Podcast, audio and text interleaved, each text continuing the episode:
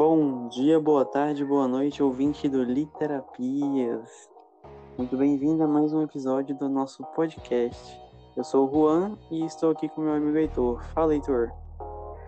Fala, galera, mais uma vez aqui.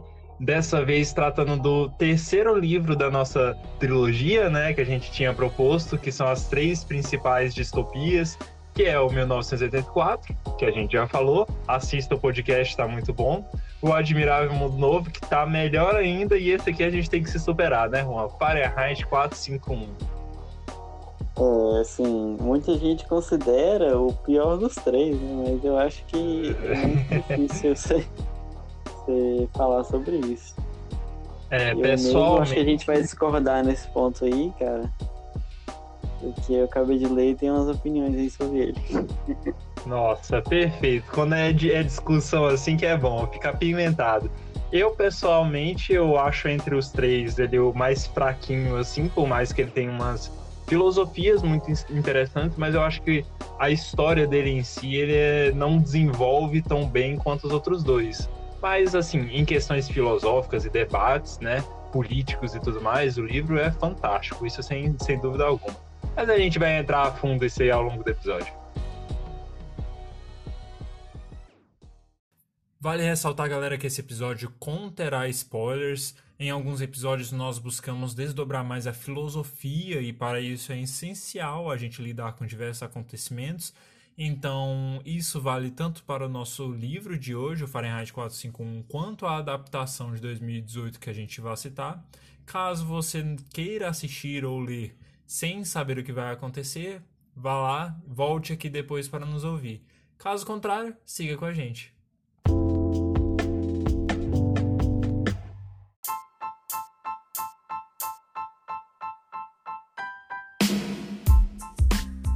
E aqui estou eu, né, mais uma vez, para fazer um breve resumão do que é essa obra, né? Basicamente, descrever como ela se desenvolve, assim, fazer umas comparações também com as outras distopias e tudo mais. E essa obra começa com o nosso querido Montag, que é o personagem principal. Ele é um bombeiro, né?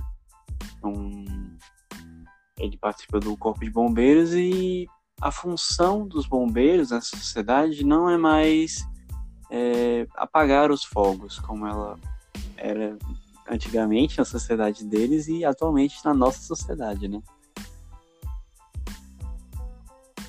Sim, essa função foi totalmente distorcida ao longo do tempo, né? E Inclusive, a, a imagem do Benjamin Franklin, né, que nessa, nessa obra também é distorcida aos propósitos do criativos, né, assim, da, do universo criado, que basicamente o Benjamin Franklin, é, a função dele de criador do corpo de bombeiros para apagar incêndios é distorcido para uma pessoa que incentivava os incêndios e a, o colocar fogo nos livros, destruir os livros, né? inclusive tem uma imagem muito interessante que, eu, que a gente colocou lá na, na nossa resenha, né? Que mostra exatamente isso, a fundação do Corpo de Bombeiros e o Benjamin Franklin inaugurando essa, essa corporação, queimando um montante de livros que tem assim ao redor de um grupo de bombeiros, né? Então mostra o tanto que essa sociedade atingiu um patamar que hoje a gente tem como né, algo surreal, assim, algo totalmente imaginativo. Aí, assim, por, por certo lado, é até uma, uma ditadura do povo, né? Digamos assim. Não sei se é o jeito certo de falar, mas, por exemplo, é, as pessoas pegam o que pode ter proveito para elas, usam de forma distorcida e o que não, não lhes convém é totalmente descartado. No caso do, da literatura, né? aí das, das falas de pessoas importantes, como o próprio Benjamin Franklin, que você falou. E no livro Pode você não dizer... vê uma... Pode-se dizer que a própria sociedade se alienou, né? É um sim um governo do povo, já que eles tomaram essa decisão de atingir esse patamar gradualmente, obviamente, mas mesmo assim é, foram decisões e atitudes tomadas pela própria população, né? Então, essa crítica é muito interessante do próprio poder do povo e a formação da opinião pública a respeito das coisas, a influência que elas têm com isso, né? Porém, Heitor, tem um, tem um, um, um revés aí, né? Você, para ter um povo crítico, você tem que fornecer as coisas básicas, né? Então, pode ter tido um projeto de poder da, das lideranças que tinham né, essa intenção de Sim, tirar do povo educação, tirar do povo é, tempo, né? Porque hoje em dia mesmo a gente, é uma coisa que eu vou falar mais pra frente, mas hoje em dia a gente não tem tanta assim, liberdade nem tempo para pensar, né? Muitas pessoas é, têm trabalhar o dia inteiro, né, para sobreviver e tal. E esse ato de refletir sobre a sociedade, sobre a política, não, não tem espaço aí, né? Sim, fato.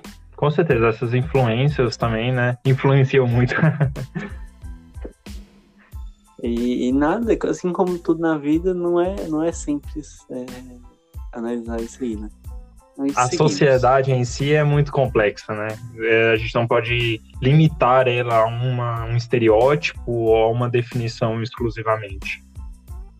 Sim, até mesmo uma sociedade fictícia é, é complexa. Sim.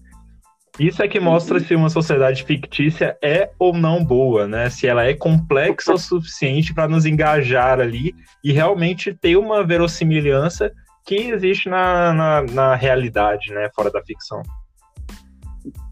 Fiquei impactado agora com a sua dicção de verossimilhança, cara. É. Ó, tô treinando, cara. Melhorando cada dia no novo podcast. Treinando na frente do espelho. tá, seguimos, seguimos. O, o Montag, ele sente essa vontade, assim, maior do que ele. Tanto que ele relata que as, parece que as mãos dele têm vida própria elas colocam o fogo por si só e, e a alegria está toda nelas e não nele como um todo. E, e tem um sorriso que ele, ele não consegue esconder quando ele vê que queimou os livros, queimou as casas, uma alegria por fazer isso. Eu acho que é, é estranho, né? Tipo, a gente na nossa é sociedade meio... observar uma pessoa falar que tem assim, um certo prazer em queimar algo, especialmente livros, né? Que a gente, pelo menos eu e algumas pessoas consideramos muito importantes. Nossa, dói no meu coração só de pensar um livro queimado. E imagino que de todos os nossos ouvintes aqui também. e a gente vê exatamente essa obsessão, né, cara? Não é só uma coisa racional, pensada para atingir um determinado fim aquilo se tornou uma obsessão para o personagem, não só para eles, mas para os outros bombeiros e também para os outros membros da sociedade, né? Sim, e, e realmente eles não, não, É um trabalho alienado, é um trabalho alienado, é, por definição, é um trabalho de quem não sabe o porquê que faz aquele trabalho. É, Ele até um... fala aqui, Juan, eu até achei, encontrei o trechinho aqui no, no livro exatamente, que ele fala queimar era um prazer. Então a definição prazer foi ele mesmo que colocou, inclusive, a respeito disso, né? Realmente. E assim, era um prazer, mas ele não, não é que ele fazia pelo prazer, né? Ele fazia porque Sim. ele fazia. E era porque a, as coisas não eram daquele jeito e ele não sabia por que, que eram daquele jeito. Ele não se perguntava ele enquadra... e ninguém se perguntava ele enquadrava aquele sentimento numa condição de prazer, né? Mas não. Em alguns momentos, e isso vai se desenvolvendo ao longo do livro, ele mostra ele estar perturbado com aquilo também. Então, obviamente, aquilo não é um prazer puro e simples dessa forma, mas sim o que ele foi edu aprendeu, né, socialmente, a considerar como uma forma de prazer. Sim. E ele tá voltando para casa, né? Voltando, voltando à história do livro, tá voltando para casa. E tá na rua, vira a esquina e dá de cara com uma garota, uma mulher, não sei por definição, de 17 anos, chamada Clarice. Eles se encontram. Ela, ela, ele percebe que ela é uma pessoa diferente, né, de todo mundo. Ela, ela basicamente faz perguntas, né? Ninguém faz perguntas nessa sociedade ninguém conversa de verdade, ninguém.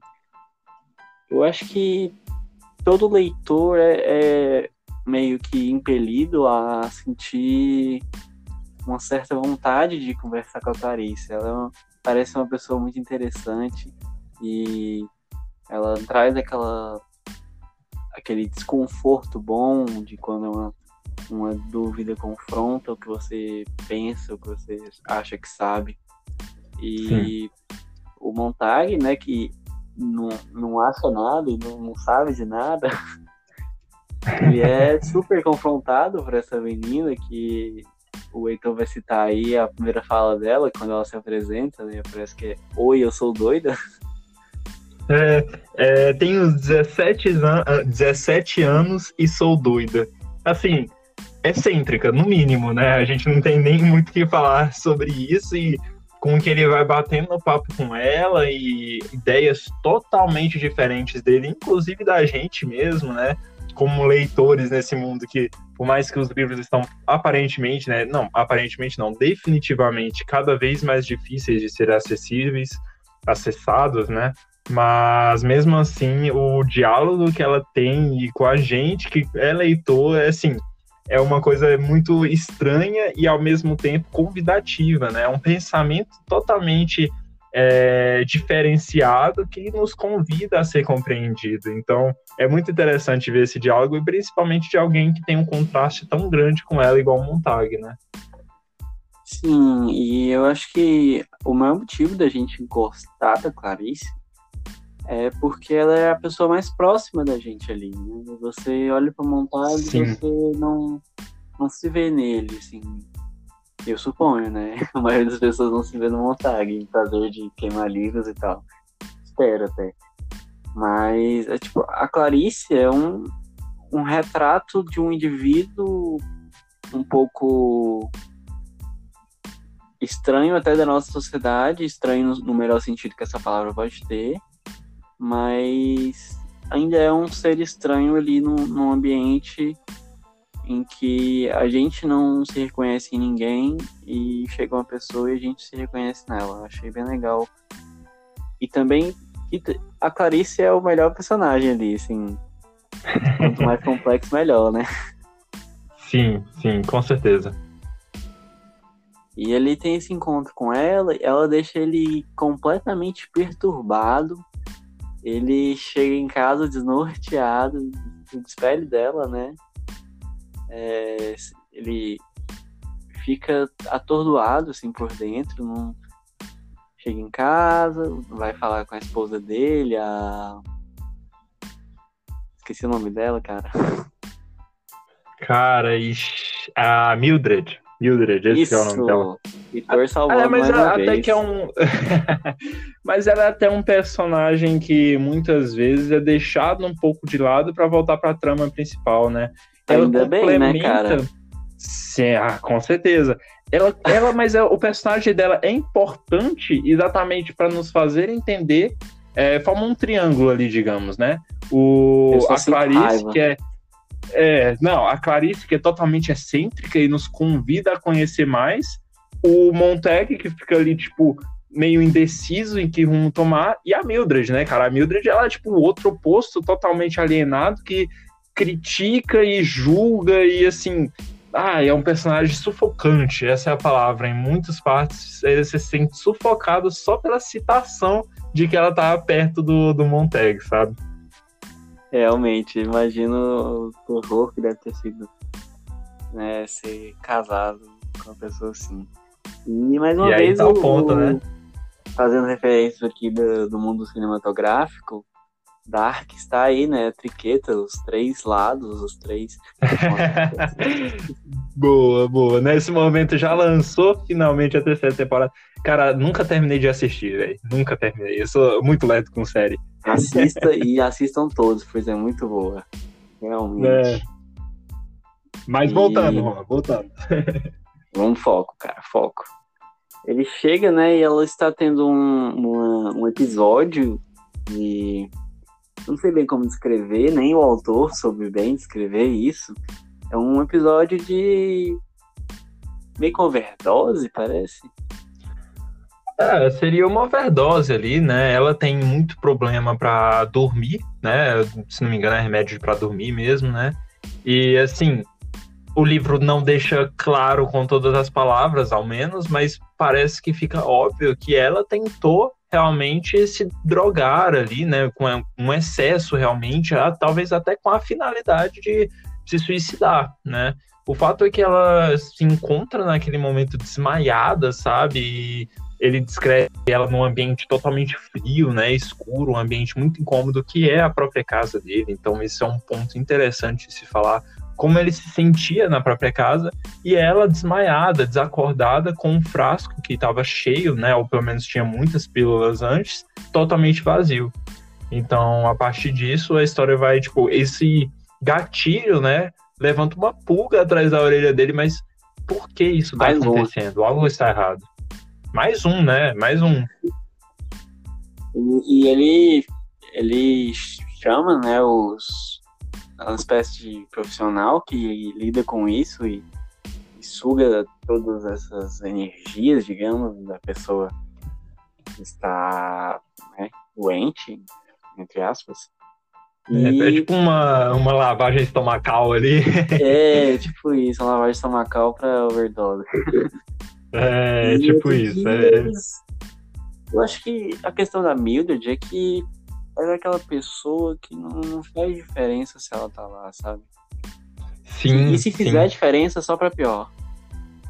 É, e tem eu um detalhe se, interessante. Se ele chegasse em casa. Oh, eu acho que tem um chegar... detalhe interessante que quando eles chegam lá para fazer essa, esse tratamento com ela, ele começa a conversar desesperado, né? E assim, mesmo que não tenha tanta afetividade por ela, e né, ele deixa isso claro várias vezes, ele fica preocupado, porque é uma pessoa que tá ali na sua frente, ainda mais como um bombeiro, né? Ele sente essa, essa talvez uma herança, né, de querer salvar a vida, mesmo que tenha sido distorcido e tudo mais nessa perspectiva. Mas ele tem esse diálogo com esses médicos, né? Médicos bem, mas esses, é, esses funcionários. E eles falam, é, é, exatamente. E eles falam: ah, não, tá tranquilo, é só mais um caso das dezenas que a gente atende toda noite, sabe? Tipo, não é um caso à parte, um caso isolado aquele, é uma realidade naquela sociedade. Sim, e eu acho que o, o Montag, ele até se preocupa, assim, só que ele, a questão é que ele não sabe o porquê, a gente tem que sempre se questionar o porquê que as coisas acontecem e ele não faz isso. Tá, eu me Sim. importo com ela, mas por que, que eu me importo? Porque ela é minha esposa? Não, não é isso. E acho que ele não sabe, a gente não sabe, a gente só pode supor. Mas aí ela acorda, né, no outro dia, acorda bem e tal, mal fome, mal larica e ele falou, é, aconteceu uma coisa na noite passada, explica, né, tudo que aconteceu. Ela fala, mentira, cara. Isso não aconteceu, não, você tá doido, você tá mentindo. Eu acho que isso influencia mais ainda naquilo que ele, que ele tem de não saber realmente o porquê que ele se importa. Que ele se importou, né, no caso. Eu acho que essa importância que ela tem para ele, acho que oscila muito, assim, principalmente no meio do Sim. livro, sabe? E no final, acho que tem um pouquinho mais de de ápice, né? Sim. Mas seguindo, ele começa né, a ter bastante contato com a com a Clarice. Todos os dias indo para o trabalho ele encontra com ela, é aquele rolezinho pré-trabalho, para queimar uns livros, tudo mais. Ele vai conversa com ela, ela faz perguntas que ninguém nunca fez para ele ele responde coisas que ele nunca havia pensado. Então tem essa toda essa química, assim, eu acho até meio errado. Olha né, que interessante.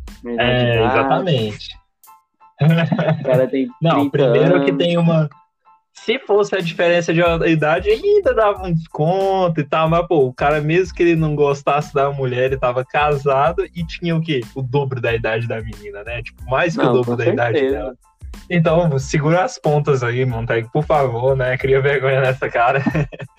Mas assim, se não fosse Mas esses dois detalhes. Que, assim, nessa parte, assim, no começo eu achava que seria mais um romance mesmo, assim, no sentido de romance romântico entre eles. Sim, eu também esperava. Mas aí depois eu, eu meio que percebi assim que era mais um negócio de amizade mesmo, porque realmente não tinha ninguém na vida dele. Não tinha os pais, não tinha irmão, não tinha amigos. Assim, amigos de verdade, sabe? Que ele possa Sim. conversar Sim. e jogar a conversa fora, falar mal dos outros e essas coisas. E a Clarice, acho que foi cinco ou seis dias que eles seguidos, que eles foram conversando todos os dias, ela acompanhava ele até o metrô e tudo mais. Ele ia, ele tava, acho que até se sentindo meio culpado, né, imagino, porque ele tava andando com ela e ela gostava de livros e ele queimava livros. E ele, ele um dia não tinha mais ela. Ela não apareceu, ele se sentiu incompleto, refez o caminho de volta, procurou por ela, não achou, chegou atrasada no trabalho.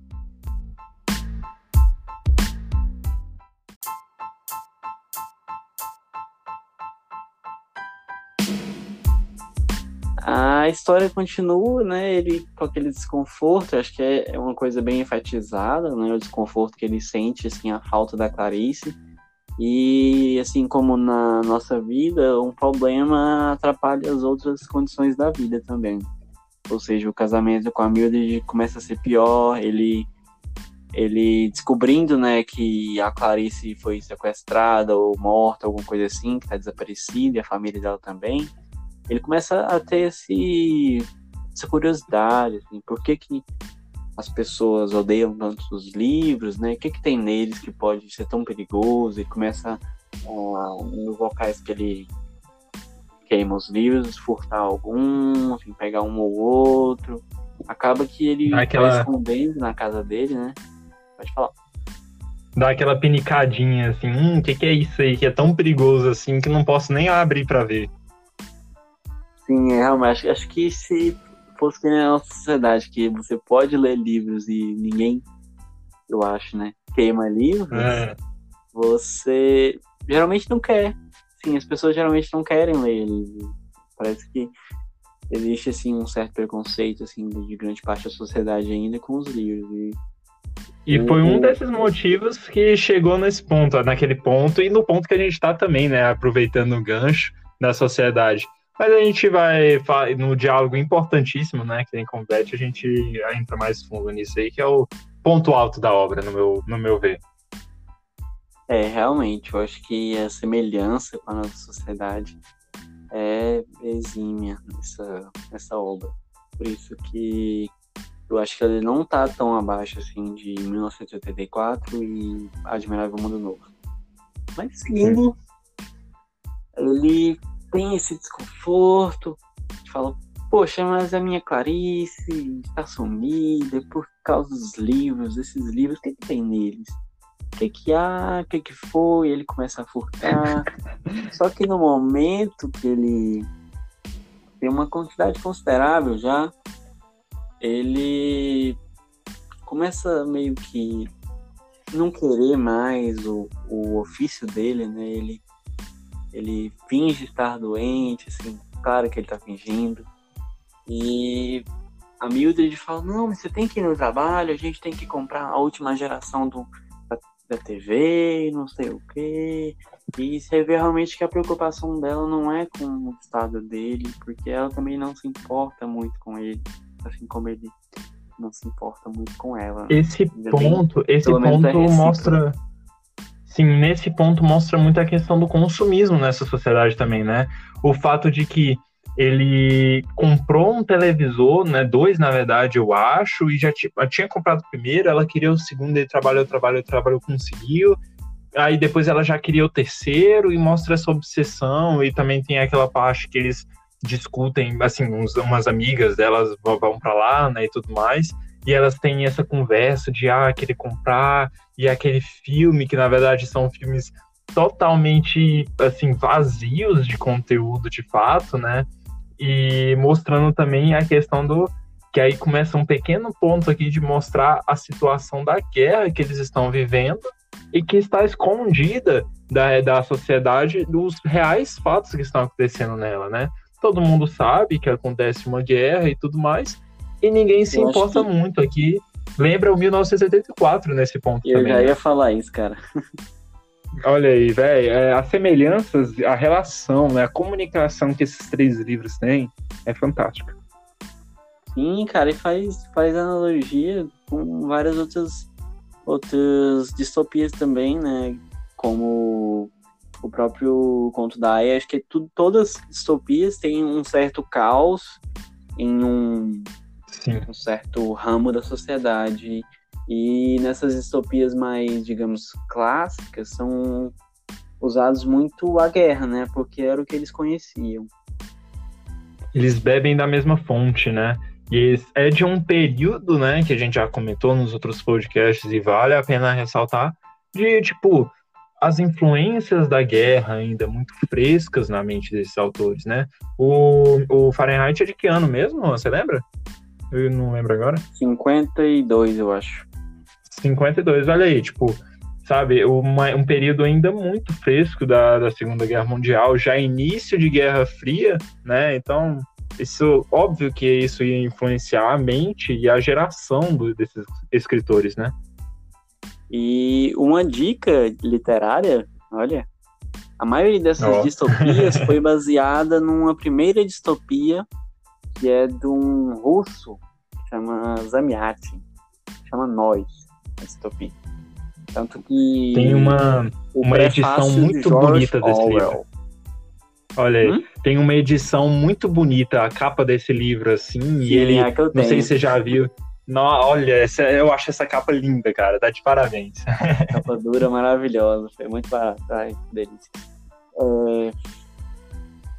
Voltando, né, ao Fahrenheit 451. Nesse dia que ele tá, entre aspas, passando mal, né, ele liga para avisar que não vai, assim. Aí o, o Betty, que é o, o bombeiro-chefe, resolve dar uma passada lá, conversar com ele. E o Montag, ele não sente muita vontade, assim, de esconder, né, o fato de que ele tá tendo dúvidas em relação a si mesmo, tanto que o Betty percebe isso. E o diálogo deles é bem interessante. O Betty fala para ele que todo bombeiro passa por aquilo na vida. Que é a sensação de é, não saber o porquê que estava fazendo aquilo que fazia, sensação de querer saber o que tem ali nos livros e tudo mais. E o, o Beth fala assim com bastante propriedade, né? A gente, o, o autor traz pra gente no, no pós-fácil uma cena que ele introduziria, e essa cena é o Beth tendo uma biblioteca em casa. E ele falando que a, a importância não era ter os livros ou não, o, o castigo, digamos, que ele fazia com os livros era ter muitos deles e não lê-los. Eles só poderem existir ali e não ser lidos. Esse era o prazer dele. Ele já, já leu muitos, mas a questão da mudança foi ele não mais lê-los. E a gente percebe tanto uma hipocrisia aí, né? Sim, sim de que servem livros se forem para ficar sendo guardados, né? E isso entra também um diálogo até questão de, eu acho, em alguns sentidos, né, essa acumulação de livros que muitas vezes que nós mesmos fazemos, né? E assim, livros que nós nunca mais vamos nem abrir, né, Juan? E assim, de que tem utilidade não, final tá falando muito direcionado para mim, cara. Não é assim, cara. É. Atacando pessoalmente. livros aqui que eu não abri ainda, mas. Oh, mas é tenho que te dar uma notícia, viu? mas assim, né? Livro, o ponto. Cara, é muito barato o ponto é exatamente não ler, né? Nossa, eu viro e mexo, eu abro a minha estante ali, eu pego um livrozinho, dou uma lida num trecho e eu tento caçar um outro assim para dar uma relembrada. Essa é aquelas 10 regras do, do, leitor, né? Que é o, uma delas, eu não lembro qual delas exatamente, é ler quando quiser, né? Trechos aleatórios, enfim. É, então, isso é um direito nosso também, né? Mas o fato é, tratar livros como meros objetos de ornamentação e pior ainda, nem isso, né? Às vezes, igual aconteceu, aconteceria com ele, igual o escritor colocou, seria excluir eles de toda a sociedade e guardá-los para nunca mais serem lidos, né? Qual é a função disso socialmente, Cara, intelectualmente? Eu, eu vi uma coisa aqui no Brasil que tem os sebos, né, que são livrarias a, a, a, baixo custo, e tem pessoas que fazem, tipo, umas gravações e que tem, tipo, estante com livros do fundo. E tava ficando mais caro você comprar, assim, livros de mentira para colocar de fundo, então essas pessoas Nossa. estavam comprando os livros dos sebos para deixar de decoração do fundo deles. Para se fazerem de intelectuais. Não, tipo, era um, um fundo assim, não. Ah, não lembro direito, cara. Era tipo uma parede, alguma coisa assim. Mas assim, a ah, intenção não era ler, saca? Era deixar ali e, pronto. Acho que isso combina Exatamente. o Bet supostamente teria falado numa é, edição. É, para construir. Nova, né? É para construir essa falsa im imagem de intelectualidade, né? Como se o saber de uma pessoa, o conhecimento estivesse exclusivamente preso ou não a um livro, né? A gente tem que desassociar essa imagem de que é, expor um livro ali, se a pessoa tem muitos livros, é porque ela é inteligente, né? Não, não tem a menor lógica. Às vezes a pessoa pode uhum. ler o dobro de livros que uma outra pessoa leu, mas aquela pessoa que leu menos abstraiu cada vírgula que teve naquele livro e por isso tem um conhecimento muito maior do que aquele que leu, sabe? Tipo, jogando umas páginas pro ar, digamos assim. Sim, realmente, eu vi um comentário nesse, nessa essa notícia de que um cara que ele tinha um estante cheio de livros que ele nunca leu pressionar as mulheres. É. Dava certo, cara, dava certo. Gadice rolando solta. Cara, eu fiquei embasbacado, meu Deus. Mas enfim, seguinte. Embasbacado. Aí eu adoro essa palavra. É, o Beth, o Beth traz, assim, no próprio livro e não no pós-fácil, ele traz a ideia de que ele conhece, ele já leu, ele mesmo fala que já teve esse momento de dúvida, que ele leu os livros para saber o que tinha neles e que não tinha nada de interessante, assim, querendo convencer o Montag a não ler, basicamente. E mas a gente percebe, assim, depois a gente vai falar melhor nisso, que tem um, um jogo por trás aí. O Bet pode ser que ele também estava na condição de vítima ali, não, não só de, de predador de, de livros, né? Assim como montar. Ele fica, ele fica com essa imagem dicotômica, né? Porque em alguns momentos a gente fica Hum, parece que ele tá ali meio indeciso também, mas aí ele pula pra negação e fica nessa, né? É um jogo muito interessante esse diálogo. E os melhores diálogos são esses, né? Com mensagens subliminares muito claras para quem tá de fora e, assim, meio subjetivas para os personagens que estão ali dentro, né? Então fica um diálogo secundário ali também, muito forte, que enriquece demais essa, esse diálogo. E, assim, o detalhe importante aqui é a explicação principalmente de como a sociedade atingiu aquele patamar, né? Ele vai narrando que basicamente os livros foram sendo excluídos pela sociedade, as pessoas não tinham mais interesse em ler. Por causa disso, né, para aprenderem dessas obras, que seriam coisas essenciais aprender no início, e para aqueles que tinham algum tipo de interesse, apresentava resumos, né, resumos do livro com o tempo, esses resumos também começaram a ficar muito longos. Surgiram resumos dos resumos, depois resumos dos resumos dos resumos, e essas, essas obras foram tão distorcidas a um ponto que a própria sociedade já não queria mais saber. Se você quisesse saber o que é, uma obra narrava, às vezes uma linha falava tudo o que ela queria dizer. Você acha mesmo que uma linha poderia narrar todo o Fahrenheit 451, por exemplo? Jamais, né? A gente não sabe nem quanto tempo vai ficar esse podcast, já estou vendo que vai ficar longo, porque a gente está adentrando e debatendo. Não tem como descrever um livro em uma linha. Então, é, assim, foi criando. Uma... e preocupação. Ponto. É, não, sim, e foi criando na sociedade essa aversão aos livros, realmente, né? E criada a imagem de que aqueles livros traziam uma confusão para quem estivesse lendo. Se você lê um livro, uma filosofia, aquilo vai tirar sua paz, vai tirar sua felicidade. Mas que felicidades eles tiveram no final de contas, né? Essa é a grande questão. A felicidade. Porém, seguimos com o livro. Uh, esse, esse, diálogo é muito importante. Se você não leu o livro ainda, recomendo que você leia e preste bastante atenção nesse diálogo, como o Heitor descreveu aí. E no final do diálogo, ele o Montag pergunta: e se o bombeiro é, resolvesse pegar um livro, né? Falando da condição dele própria. E ele. O Betty fala que esse bombeiro devia é, queimá-lo até o final do dia. Deixa esse aviso aí. Né? E ele voltar Fica subentendido. Fica é. a mensagem ali, né? Bastante entendido, né? É.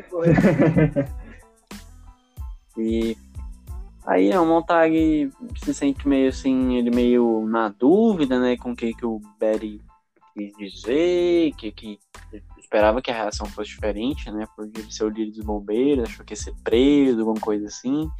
E acabou que a gente recebe a notícia que o Montag não tem só um livro, ele tem vários livros. Isso não tinha ficado claro no, no decorrer da trama, né? E ele Sim. mostra para Mildred os vários livros que ele tinha escondido no ar-condicionado. E ela fica doida. Ela fica, meu Deus, a gente vai ser preso, você tem que queimar isso. Aí ele, ele fala, não, me ajuda a ler, me ajuda a entender, porque a gente tem pouco tempo, a gente tem que ler o mais rápido possível para a gente entender o que que, o que que tem nessas obras. Ele tem esse fascínio, mas é, assim como você mesmo falou, é, eu não acho que uma leitura proveitosa pode vir de uma leitura rápida, né? Assim, Sim. você não vai tirar muito dali. Óbvio que ele foi na melhor das intenções, né? Mas mesmo assim, em algumas horas, ou no máximo, sei lá, um dia, né? Ele não conseguiria absorver tudo que. algumas obras que ele tinha conseguido é, esconder ali, né? Tudo que elas queriam transmitir para o seu leitor. Mas antes nada do que nunca, né? antes nada do que nunca, Heitor Soares. Oh trazendo reflexões pra gente aí. É, exatamente. Agora que eu fui perceber o que, que eu falei.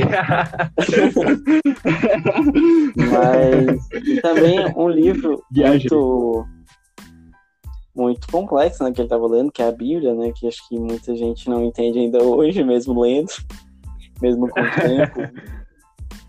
Mas, enfim, ele tem essa, essa urgência, né, para ler esses livros e do ano anterior, ele teve contato com um senhorzinho chamado Faber, que esse nome, depois o autor menciona, é uma referência é, que ele não percebeu a fábrica de lápis, Faber-Castell, você deve conhecer quando você era criança. Você tinha os lápis lá da Faber-Castell, ou queria ter, pelo menos. É... Eu era do grupinho que queria ter. Também. Uh, o o próprio Montag era uma fábrica de papel. Você pira?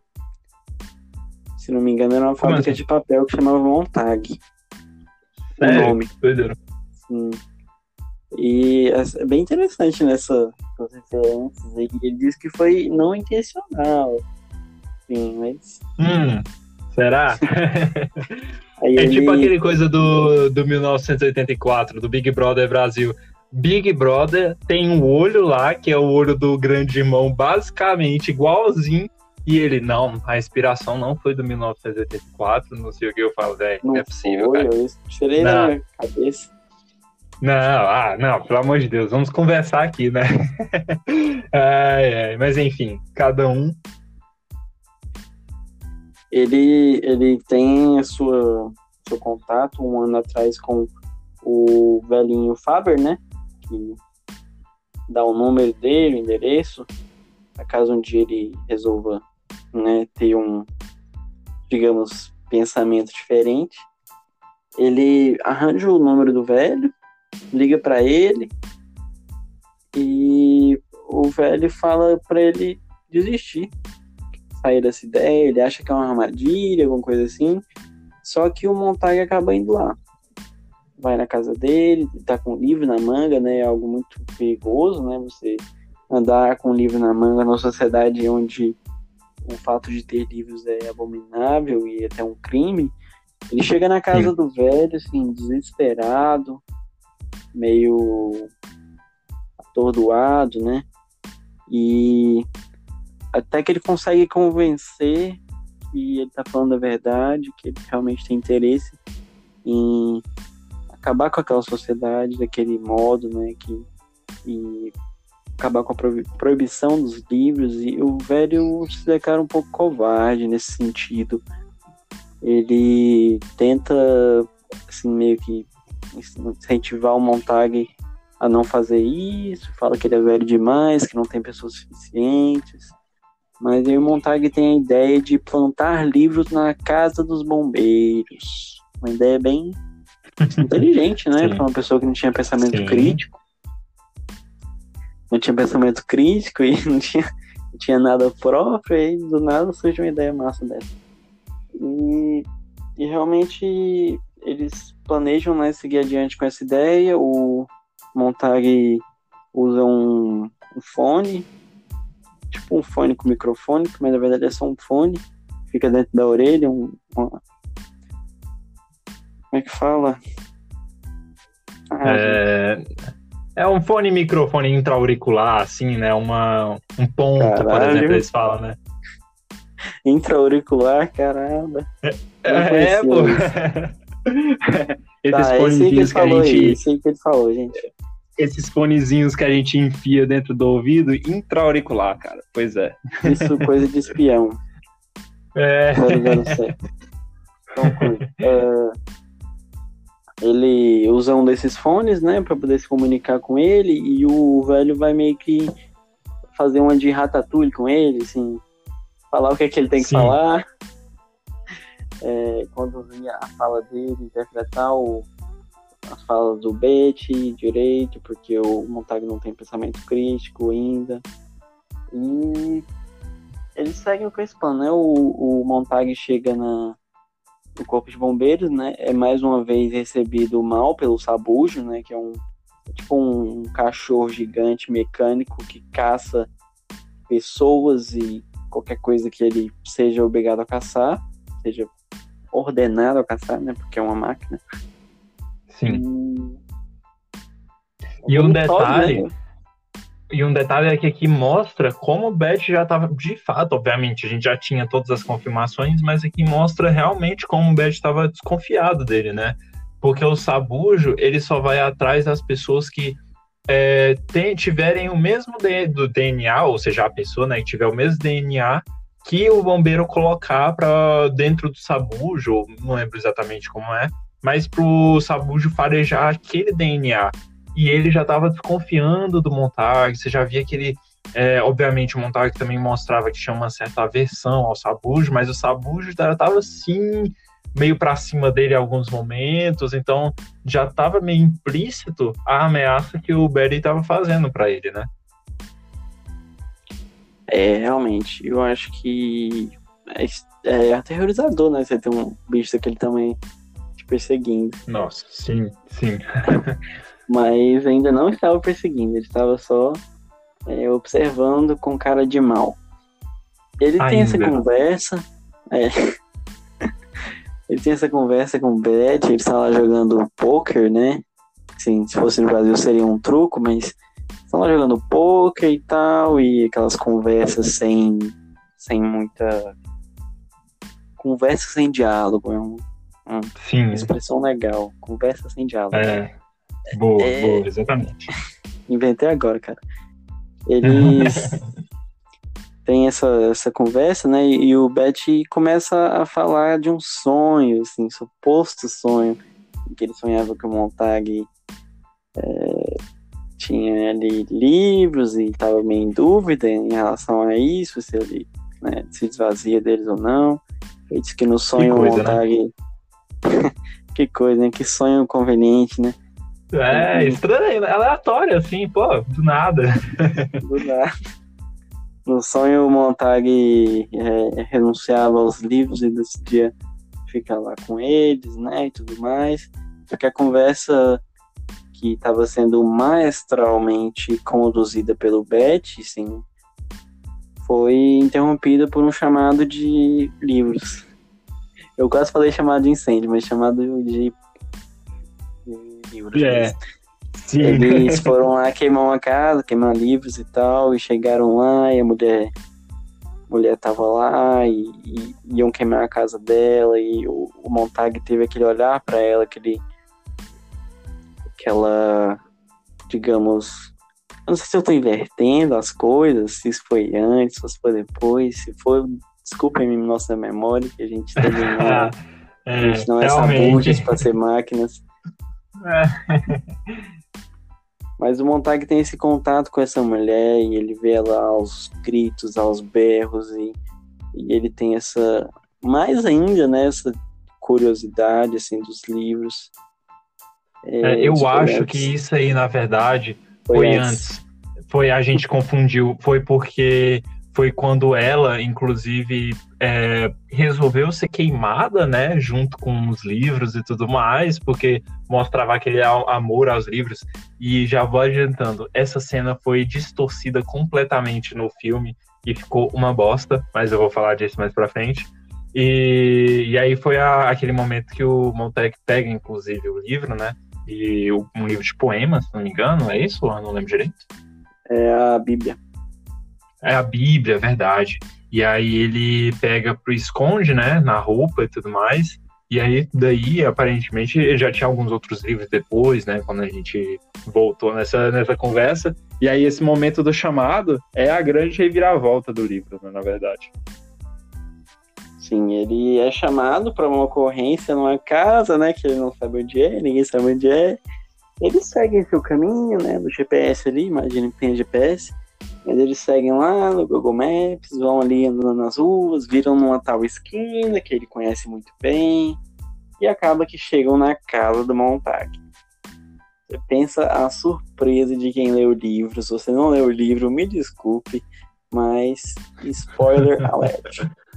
Cara, essa cena é muito assim, reviravolta, sabe? É uma coisa essencial num livro assim de, de ficção, assim romance, essas coisas.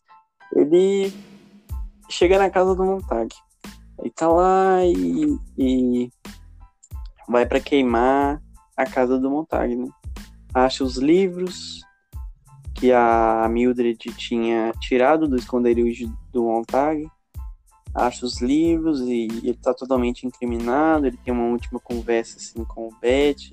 Fala que ele vai preso, que ele nunca mais vai ver ninguém, essas coisas. E o Bet faz ele queimar a própria casa, como o último ato dele, queimar os livros. E, e o Montag vai, né, com essas chamas lá, e, e queima os livros e tudo mais. E queima a própria casa e vai lembrando dos momentos que ele teve ali. Ele, acho que no fundo, talvez até o prazer de, de queimar ainda estava um pouco vivo nele ainda. Ele acaba de e queimar. Um detalhe. E um detalhe, Juan. Quem denunciou ele, né? Ele já tinha sofrido uma outra denúncia que o Barry diz, pelo menos, que decidiu ignorar. Mas a denúncia final que foi feita foi da própria esposa, né? A Mildred denunciou ele e foi embora da casa.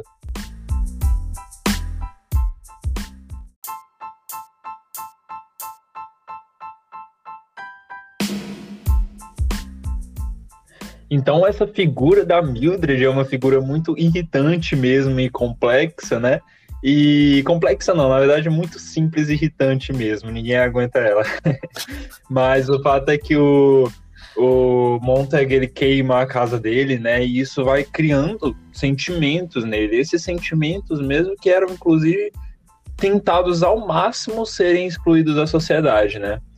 Então o Beth vai provocando ele, incitando fazendo, é, incentivando o Montag a queimar a casa dele e desafiando e tudo mais, e o Montag vai ficando aos poucos mais irritado com a situação, até que ele finalmente explode, e aí acontece o, o, o clímax, né, do, da, do, do livro, que é simplesmente incrível, né, Juan? Eu fiquei extasiado, cara. Ele queima, primeiramente ele queima a casa, né? E o, o. Depois que ele termina, ele tem aquela sensação estranha, né? De ambiguidade, de gostar de queimar e mesmo assim queimar a própria casa é meio assim, né? E ele chega no, no Bet e fala que ele vai ser preso e tudo mais, encontra o a escuta que ele tava, né, falando com o Faber. E o Montag simplesmente sente uma urgência de usar, né, o objeto o lança-chamas que estava em suas mãos e queima o Bet e, se não me engano, os outros dois bombeiros que estavam juntos. Sim, nossa, chocante, né? Chocante, mas previsível, porque já dava indícios claros, né, de que ele estava cada vez mais revoltado, especialmente com o Beth.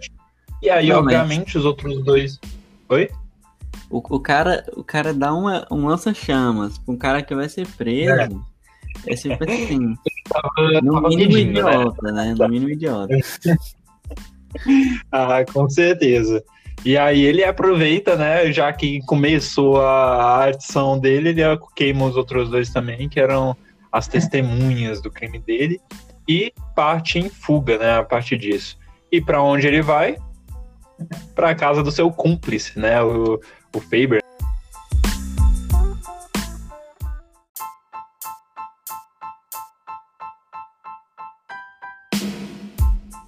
E chegando lá, ele inclusive percebe, né? O Faber tá, já liga a televisão, ele já percebe no caminho de lá que está sendo obviamente perseguido, existe um helicóptero que está atrás dele, né? E tem uma parte muito interessante, inclusive, que no, no caminho para ir para lá, é, um grupo de jovens, né? Tá dirigindo na rua e, inclusive, tenta acertar ele. E assim, passando rápido nessa parte, porque é uma reflexão interessante, ele pega toda a essência de, da juventude da época nesse, nesse trecho, falando que os jovens encontravam aquela excitação, aquela emoção, né, que era suprimida por, pelos, de, é, pelos demais meios, né, não tinha uma emoção real através de atitudes totalmente displicentes com as outras pessoas, né? No caso, tentando matar, ou não matar necessariamente, mas atropelar, o que mas, acabaria acarretando uma coisa na outra, né? Para poder a, a atropelar o Montag para sentir algum tipo de emoção que era suprimida pela sociedade, né? E isso é uma parte muito interessante nesse sentido. Sim, e eles não, não queriam atropelar o Montag por ele ser procurado, eles queriam atropelar pelo simples prazer de de atropelar. A gente tem essa referência do Grande Irmão, né? Do 1984. Que o, o cara fala que eles querem o poder pelo poder. E ele aqui eles querem o prazer pelo prazer de fazer alguma coisa ruim. Muito bem pensado, muito bem colocado, exatamente isso. Então você vê, tipo, o quanto chegou a um extremo, né? O quanto a repressão dessas emoções podem ter consequências, principalmente para a juventude que não tem esse devido, não consegue restringir tanto quanto alguém que já tem essas emoções menos afloradas, né? As pessoas mais é, vivenciadas, mais experientes. Passa essa parte, ele consegue por pouco desviar, né? E sobreviver. Eles inclusive tentam, continuam tentando, mas ele consegue ir embora dali, chega no Faber e assim ele já sabia que estava sendo perseguido. Não é à toa, ele pede pro Faber ligar a televisão e tá lá, né? O sabujo mecânico, aquela é, figura que seguia ele, mecânica, né? E tudo mais, um robô de caça, digamos assim, sendo transmitido quase como um esporte, né? A busca do, do sabujo mecânico por ele sendo transmitido em rede nacional e não como uma notícia muito apelativa, essa é a palavra, né? Como se fosse aqueles jornais apelativos mesmo que transmitiam como se fosse o desfecho de uma série espetacular, né? Sim, tipo, sensacionalista, né? Tipo, como um programa de TV mesmo, uma série ou um reality show. E os narradores transmitindo com a emoção de que, nossa, ele encontrou alguma pista e ele tá indo atrás do Montag. Na verdade, acho que nem comenta o nome do Montag, né? Só fica falando, tipo, ah, o bombeiro, alguma coisa assim, o infrator. E o, o, o, o sabujo mecânico é um equipamento muito é, sofisticado nesse sentido. Então, eles vão descrevendo as ações dele e explicando o funcionamento dele de fato como se fosse um, a narração de, de estratégias de ataque de um time de esportivo, por exemplo, né? Por fim, o, os dois, o Montag e o Faber, conseguem se desvencilhar dele, né? É, queimando tudo que pudesse indicar o cheiro dele, se não me engano, né? Sim, e... Em relação ao, à roupa, né? Ele pegou uma roupa do Faber, Sim. um sapato fedido. Sim, pra despistar o cheiro. Exatamente. E é até engraçado, né? Você pensar que eles queimaram lá as coisas, as roupas, pra, tipo, despistar, utilizaram o fogo, que era o elemento máximo, né, do corpo de bombeiros, contra eles mesmos. Bem interessante pensar nessa analogia. É, realmente. E ele, ele segue, né? Assim, tem uma hora que ele tá seguindo pro rio, né? Ele vai para a cidade dos isolados, assim, as pessoas que moram fora da sociedade. E ele tá seguindo pro rio e o cara da TV. Isso, na verdade, na verdade é só uma suspeita, inclusive, né? O, o, o Faber disse para ele que ah, é, eu já ouvi dizer que existem pessoas que eram antigamente professores universitários ou cientistas estudiosos. Ouvi dizer que eles vivem nos trilhos, nos antigos trilhos de trens, que, se não me engano, vão para Los Angeles, que ele comenta, inclusive, né? Mas, assim, quase como um misticismo ali atrás, né? Não é um fato conhecido. Isso é interessante ressaltar também.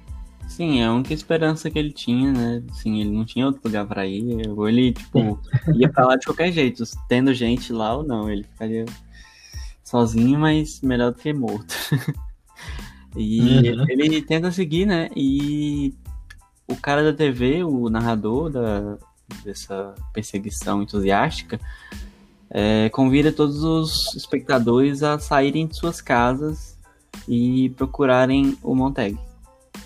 Imagina, tipo, todas as ruas em todos os lugares está, estariam em poucos segundos lotadas de gente, tipo, câmeras procurando. E, mas felizmente ele consegue né, alcançar o rio é, a tempo de não ser perseguido né, e visto por essas pessoas. E ele atravessa Sim. E nesse momento ele tem uma certa percepção da Mildred. O Heitor vai me corrigir se eu estiver enganado, mas ele tem uma, uma certa preocupação com ela, né?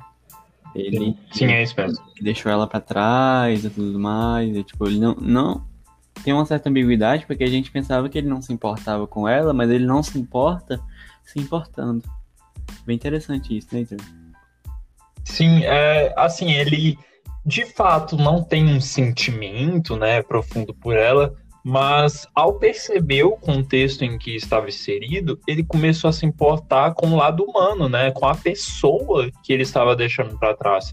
De jeito ou de outro, ela era, uma, ele, ela era uma pessoa que ele conhecia, que ele teve vivências, mesmo que não fosse das mais agradáveis, e ele percebeu esse lado humano que era diferente das demais pessoas. As outras pessoas, né, igual daquele trecho que ele tem as amigas da, da esposa dele que conversam e fala dos maridos como se nem conhecessem eles realmente, muito à parte, né? E ele mudou essa perspectiva, ele percebeu a importância, o valor humano numa vida, né? O valor de uma vida. Então, essa mostra a modificação do, do pensamento dele. Pode ser ainda que ele não estava com um super afeto em relação a ela. Nossa, vou sentir muita saudade, vou viver um luto. Talvez não isso, mas uma mel melancolia de deixar uma vida humana conhecida para trás, né? Sim, ainda mais pela própria Clarice também, né? Ele pensou Sim. que estaria morto e realmente é, estava, né? Até onde é. podemos supor. E é. ele segue. Coisa né? boa aconteceu com ela. ele segue esse caminho do rio, ele, ele se imagina, assim, tem meio que uma visão, essa foi a minha perspectiva, ele tem meio uma visão que ele tá num. Chega numa, numa espécie de fazenda e ele tá num celeiro e a, tem uma moça que dá a se entender que pode ser a Clarice ou pode não ser. e que ele dorme nesse Sim. celeiro e ele passa a noite lá e quando começa o dia ele abre e, e vai embora. Não tendo nenhum contato assim físico com essa suposta Clarice. E eu não, não ficou claro para mim se isso foi uma imaginação dele ao olhar para para essa selva, né? Ou se realmente aconteceu de fato. Eu acho que na minha interpretação é muito mais uma expectativa de algo que, que viria com que ele esperava, né? Uma expectativa mesmo de algo que poderia ser benéfico para ele. Ele encontrava ali qualquer vestígio de uma antiga vida que pudesse ser positiva para ele, né? Ele fugiu daquela vida antiga, mas ainda queria encontrar algum elemento que o ancorasse àquela realidade, só que de uma forma benéfica, né? E quem era essa forma, quem, o que era, quem era essa forma benéfica? Era a Clarice, né? Então ele tentou projetar nele mesmo essa busca e acabou, acho que mais tendo uma ilusão ali mesmo. Ele estava muito exausto já da perseguição, né? Então esses fatores eu acho que incrementam para mostrar que era uma, uma visão, uma distorção da realidade, ou mesmo às vezes nem uma distorção da realidade, mas um cansaço muito grande que fez ele é, imaginar aquela situação, né? E a vontade, né? De que fosse Sim. Sim. E depois ele se encontra ali na, dentro da selva já, assim, no, no, nos trilhos, né, do, desse suposto morada dos, dos viajantes. E ele se sente meio perdido, assim, não sabe onde está, não, não sabe onde está ninguém. Quando ele encontra, né, ele percebe, ele vê uma, uma luz, umas, uma espécie de sombra de pessoas e algo do tipo. Aí ele começa a se aproximar lentamente e chega um momento que ele está bem próximo já, consegue ver várias sombras de vários rostos, até que uma voz diz para ele: Pode se aproximar, não precisa ter medo, alguma coisa assim.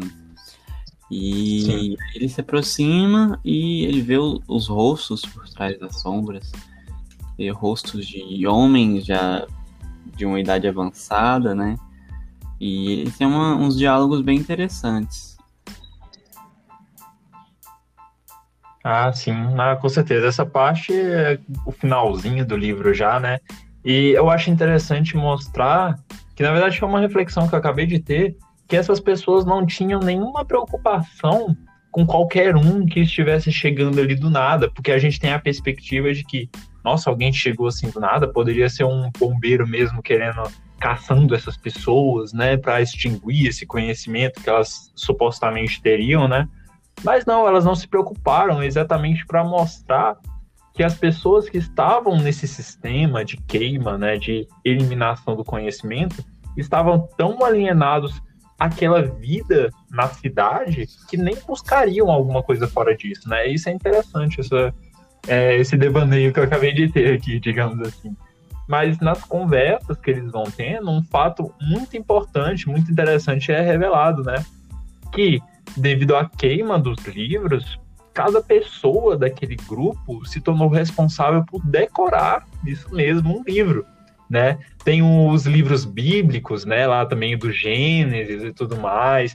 Tem outros livros que são clássicos e a pessoa sabendo falar de cabo a rabo esse livro, né? De decorado de cabeça. Mas, Por assim, é uma, eles têm uma... Eles não lembram, assim, conscientemente do livro todo. Eles têm uma técnica que consegue tirar de você qualquer coisa que eu já tenha lido. Então, por exemplo, eu li um livro, aí por exemplo, Fahrenheit 451. Eu não lembro totalmente dele, mas eles têm uma técnica se eles usarem essa técnica em mim, eu consigo lembrar de, da totalidade do livro, tipo, cabo a rabo, como ele falou.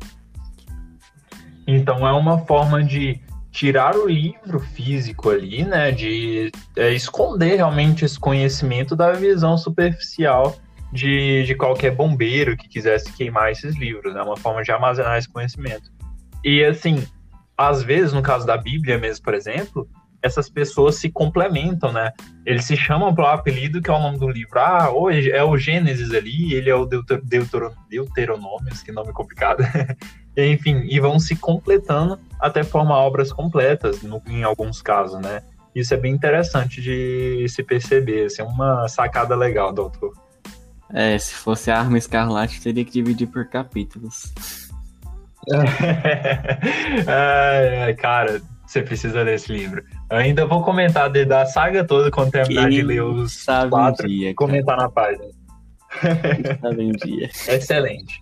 Excelente. E ele segue, né? O Montag se junta a esse grupo, esse, essa, esse grupo de pessoas. O Montag é responsável por um, uma certa parte da Bíblia que ele chegou a ler. Não me lembro qual agora, mas ele chegou a ler uma parte. E ele começa a ir nessa caminhada, eles caminham, descansam, comem, fazem. É interessante uma parte que o, o líder do grupo lá, né, acende uma fogueira para esquentar, esquentar não, assar um tipo de comida, um tipo de carne lá. E é interessante que o Montag percebe que o fogo pode ter outra utilidade a não ser destruir pode ter utilidade alimentar, de, de, construir, né? Construir alguma coisa boa, construir uma alimentação é, que não seja crua. Tudo, né? Tudo depende do, da forma com que usamos, né? Isso vai do, do fogo mesmo, pode ser usado tanto pra, para o bem quanto para o mal. O fogo foi uma revolução humana, né? Lá no, no Homo habilis, ainda se não me engano, que descobriu o fogo. E isso representou um avanço significativo para nos tornarmos o que hoje somos como espécie. Mas pode ser também usado para o mal, assim como qualquer outra coisa, né? Uma faca, uma arma mesmo, pode representar tanto malefícios quanto benefícios. Isso depende muito mais da pessoa, né, que, que está usando isso. Óbvio, com longas discussões a respeito disso, mas não é o nosso foco aqui. Sim, ele ele termina essa caminhada, né? Ele acho importante ressaltar uma coisa do, do pós-fácil que o Ray Bradbury fez, que ele escreveu muitos anos depois de ter terminado a obra. Escreveu que ele gostaria de ter não ter matado a Clarice, não ter decretado ela como morta, porque teria assim muito a agregar para a obra, né? E desenvolver um pouco mais o Barry no caso de uma situação onde o Berry teria uma biblioteca em casa.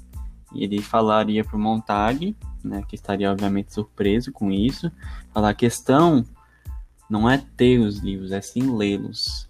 E eu não os leio. Então é uma provocação a, a tudo que significa leitura. Por exemplo, eu tenho uma biblioteca e eu não os leio, não leio os livros dela.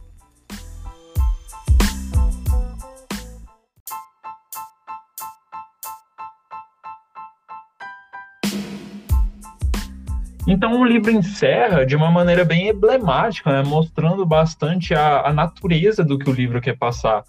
Ao longe, né, já caminhados um pouco, acho que eles caminharam durante a noite, mais um pouco pela manhã, se não me engano, mas isso é irrelevante. Mas o fato é que eles caminharam um pouco e em determinado momento eles ouvem um barulho, né, e se voltam para a cidade. O barulho foram bombas atômicas que caíram sobre a cidade destruindo toda a vida que, ou pelo menos, né, deixou a entender, poderia haver sobreviventes, mas deixando a entender que extinguiu toda a vida daquela cidade.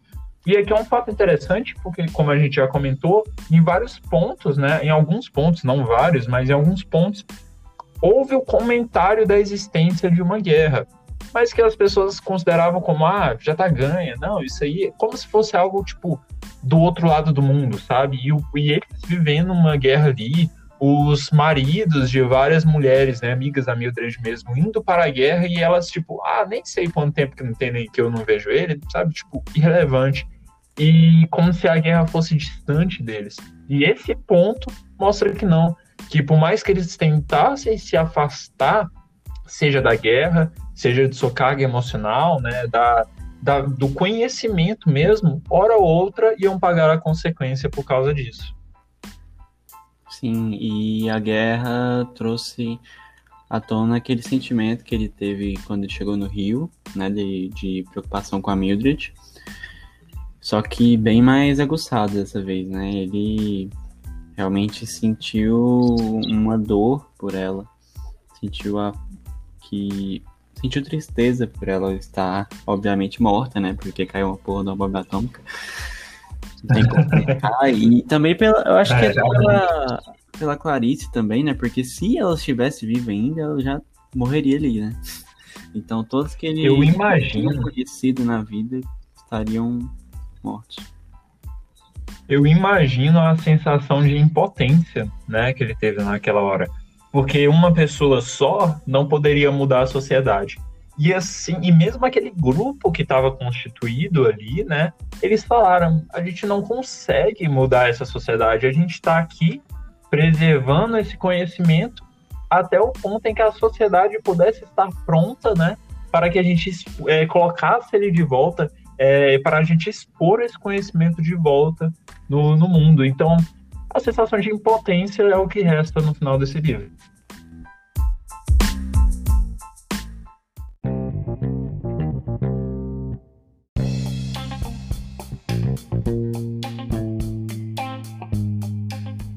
E agora, né? Hora do mais que legenda.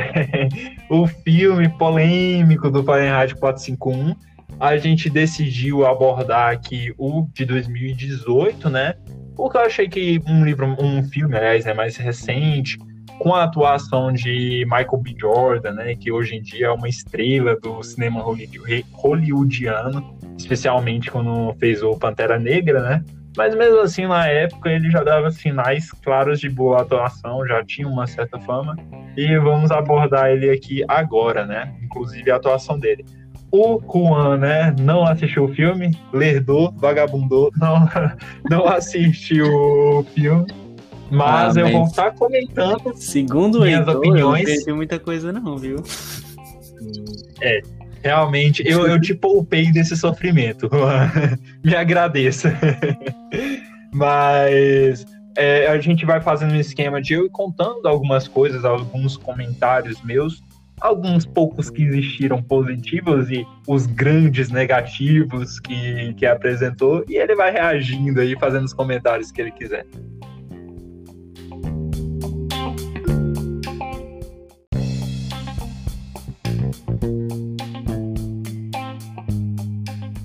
O primeiro grande detalhe, não, né? O, o meio por onde o caminho anda, na verdade. Então não é pequeno detalhe é realmente o, a, o curso que o, o filme vai seguindo, que é o mesmo que aconteceu com o Admirável Mundo Novo, né? Eles tentaram fazer uma adaptação do contexto do, da história do livro, que seria tipo um futurismo, só que baseado nos conceitos de futuro do passado, né?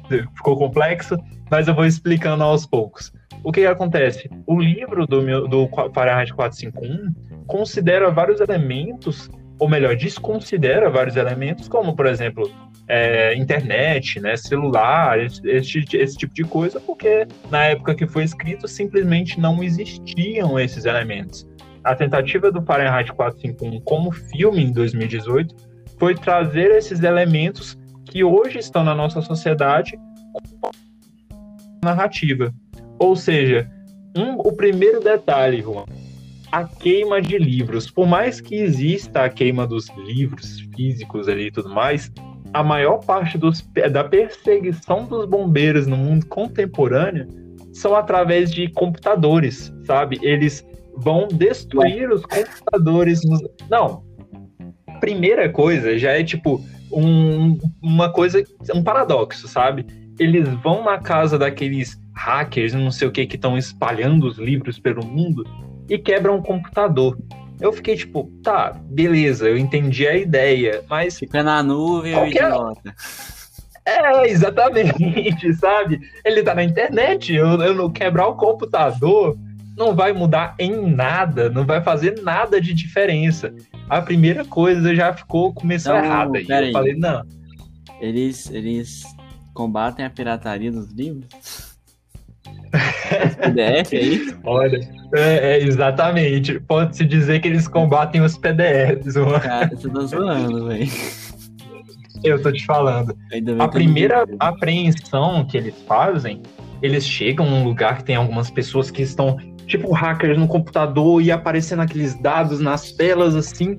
Eles infiltram, e aí o, o e o Beth, inclusive, que no, no filme são muito amigos a propósito, eles têm cenas tipo de muita amizade assim um com o outro, de beber junto, cantar junto, coisa que não existe no livro, mas eles param na frente do computador daquelas telas e aí o Montag vai quebrar as telas, o computador, tipo, inclusive faz uma pilha desses computadores do lado de fora e queima.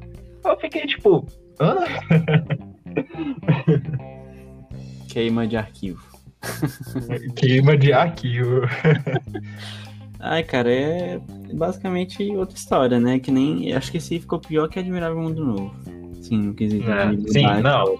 Igual, igual eu falei, né? Eu gostei do Admirável Mundo Novo. Esse não, ele ficou ridículo, com coisas sem sentido, assim.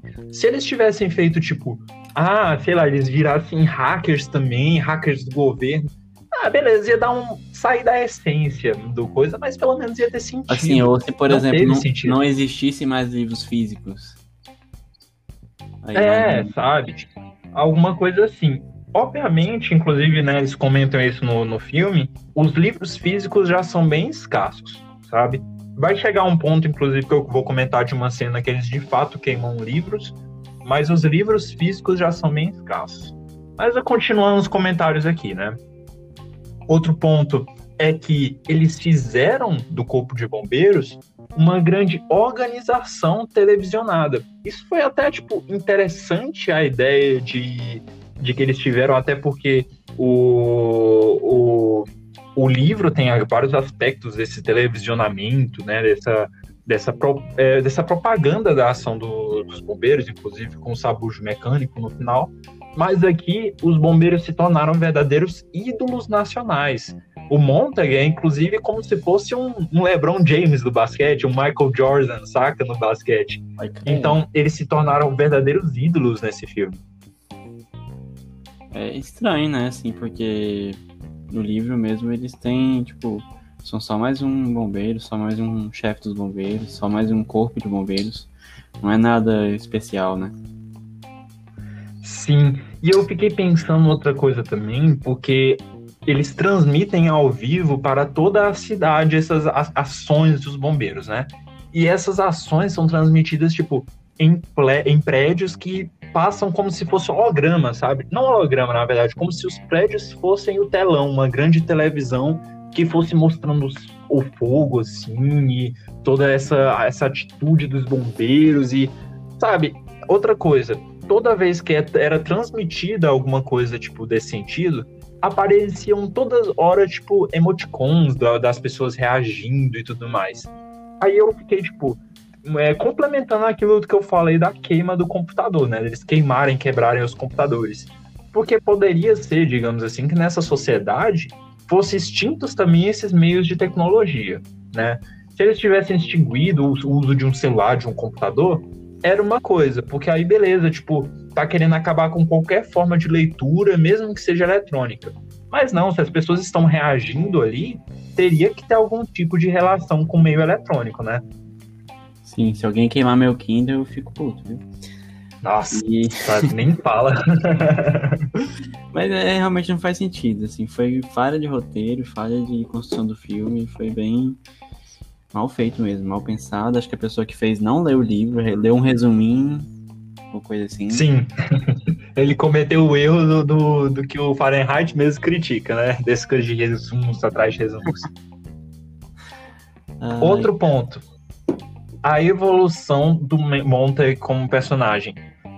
Do nada, sabe? Ele tá lá queimando e do nada ele parece ter tipo um insight de que aquilo é errado ao longo da trama, ainda vai mostrando que o pai dele era bombeiro também, assim como no, no livro também é, por mais que não entra tanto a fundo nisso, né? Mas o pai dele também é bombeiro no, no filme e mostra uma cena meio, tipo, daquele estilo meio re, só relembrando, sabe? De que o pai dele era é, mostravam um livro para ele, por causa disso os bombeiros iam e queimavam o, o livro e prendiam, batiam no pai dele. Aí, tipo, a gente fica, ah, sim, beleza, aconteceu tudo isso, mas se aconteceu, por que que o Montagnon, desde criança, criou esse receio, esse ódio pelos bombeiros, né? Como é que eles foram complementar isso para tentar disfarçar esse erro de contexto? Existem, Juan, essa parte aqui vai te chocar. Existem colírios que são desenvolvidos nessa sociedade, que eles usam esses colírios quase que como soma no Admirável Mundo Novo. Ele é, equilibra as taxas emocionais da pessoa e apaga memórias indesejáveis. É o quê? Sim. Ou seja, ele não lembrava do pai dele, dessa ação do pai dele. Sabe? E no, no longo do filme, que ele do nada também resolve de parar de usar esse colírio, essas memórias começam a, a voltar. Então, assim, extremamente mal construído. Muito mal construído. Sim, eu acho que a ideia poderia ser que, por exemplo, ele é alienado e tão alienado que ele não percebe que ele faz parte de algo que ele odeia.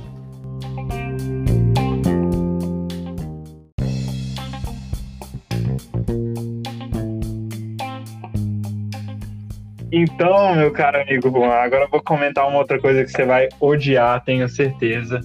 A Clarice a Clarice, ai, ai. Ela deixou de ser aquele personagem maravilhoso do livro, instigante, né? De saber, meu Deus, por que, que essa menina é diferente dos demais, né? Nesse contexto positivo, assim, para se tornar uma. É, como é que eu vou explicar isso? o governo, assim, ela simplesmente se tornou submissa àquele sistema de governo, sabe? Ela já provavelmente, ela é na verdade uma rebelde ainda, mas ela existe uma corporação ali que aquela corporação inclusive digamos que nem é uma corporação no livro, né, mas aquele grupo de pessoas que detém o conhecimento dos livros, ela faz parte disso que agora é uma corporação escondida, sabe, como se fosse um, um grupo terrorista assim à parte. Uma resistência. E ela... Oi? Uma resistência, né? Uma resistência, exatamente e ela faz parte disso e a personagem animada dela parte a ser uma personagem totalmente introspectiva, sabe, calada, totalmente tipo, é, ela inclusive entrega informações pro pro Barry em troca tipo de, de algumas recompensas, digamos assim, sabe? Então, aquela personagem é totalmente desconfigurada. Nossa, então não é a Clarice, né? Assim, eles pegaram hum, a Clarice não. do livro e fizeram tudo ao oposto. Fizeram... A Clarice, como a gente conhece, né? Como a gente ama, digamos assim, né, o personagem dela, realmente nem sequer toca nesse livro. É totalmente à parte, sabe? É uma coisa surreal a mudança que fizeram nela. Sim, a, a Clarice do livro ela é uma pessoa que você olha para ela assim e você quer ser amigo dela, você quer que essa pessoa exista na vida real e você quer ser amigo dela. E pelo que você falou, essa Clarice é mais uma otária. Sim, muito isso, muito isso. Ela inclusive entrega outras pessoas que têm livros, é, que eu vou ir citando aqui mais para frente, alguns detalhes que eu quero comentar também. Mas é um choque quando você vê aquela Clarice para Clarice que a gente espera do livro.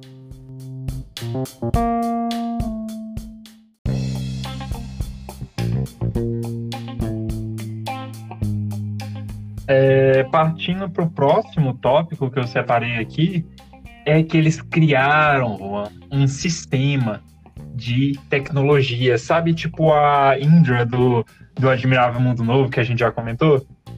Sim, sim. É muito próximo disso. Se chama Yuxi, no caso, e ela é uma, tipo, um sistema que está em todas as casas, tem câmera, inclusive, e que ela é como se fosse uma, uma Siri do iPhone, sabe? Você pergunta as coisas para ela, ela te responde. Você pede para fazer uma coisa, ela faz para você. É tipo isso, sabe? E, inclusive, é até interessante um ponto nisso, que sempre quando eles perguntam alguma coisa para ela que é, eles querem mascarar, né, a sociedade, o governo quis mascarar, por exemplo, a questão do Benjamin Franklin sobre o corpo de bombeiros. Ah, o corpo de bombeiros já apagou fogo? Ela vai e responde, não, isso é, é mentira da resistência. É até interessante isso, mas para mim esse elemento da Yux aí foi uma tentativa de tapar buracos na explicação do filme, sabe? Eles não cons conseguiram é, desenvolver bem muitos aspectos, então eles criaram a Yuxi para poder tapar esses buracos. Cara, eu acho que eu vou ser diretor de filmes, cara, porque eu não aguento as obras favoritas serem estragadas. Serem. Cara, a gente só precisava de dinheiro. A gente só não tem o dinheiro, porque a ideia é. a gente tem. Não, tinha é... muito jeito de fazer bem feito, saca? Sim. Gente profissional fazendo merda é foda. Sim, sim.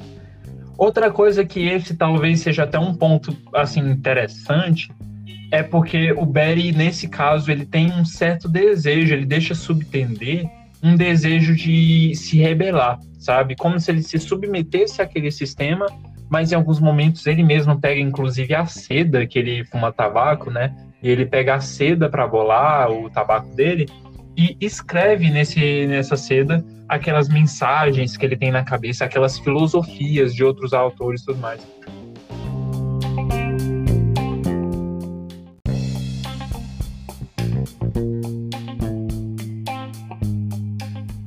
É, é interessante, né? Porque até que o, o autor menciona isso no, no final, no pós-fácil, e também o, o Montag fala que o Barry queria ser morto ali quando ele morreu, né? Quando ele foi queimado. Ele, ele sentia que ele tava fazendo aquilo tudo pro Montag matar ele porque ele não tava conseguindo viver naquele sistema mais.